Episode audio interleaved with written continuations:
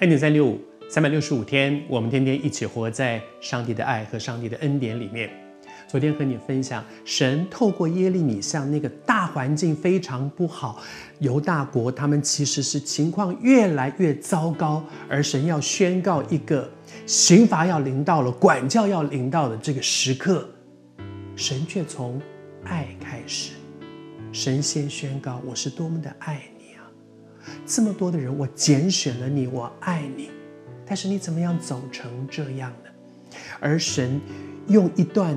一段话来形容那个时候他的心，神呼召耶利米说：“你去向耶路撒冷人，就是犹太人，向他们的耳中喊叫说，你知道那是神多么迫切的一颗心吗？你去喊，你去说，不但说要大声说，不但要大声说，你根本用喊的，而且是对着他的耳朵大声喊。那意思是什么？让他们听见，让他们听见，让他们听见。”那个意思就是说，神神说：“我不想刑罚你，我不想管教你，我一再的跟你说，赶快回头，赶快回头。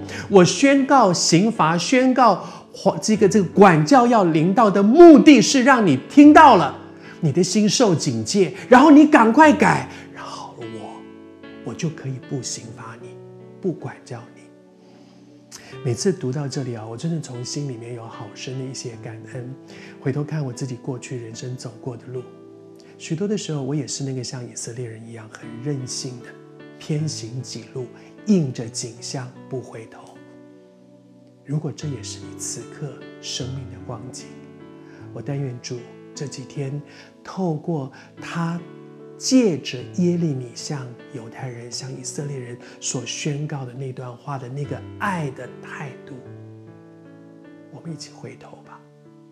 谢谢主，上帝已经伸手了。你说我回不了头，我不知道你是谁。可是你里面讲有一个很深的一个谎言，是撒旦对你说没有用的，你回不了头的，你已经走成这样了，你只能够走下去了，你错也错到底吧。那是撒旦的谎言。只要你愿意，他伸手把你拉起来。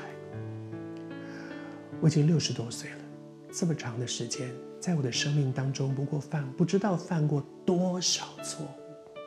但是容许我向你做见证，没有一次是我靠我自己站起来的，每一次都我只是回应他把手伸在那里对我说：“口传手给我，手给我，我拉你起来。”你唯一能够做的只是回应神说：“我在这里，救我。”奉主的名祝福你，主今天也向你伸手，你回应他。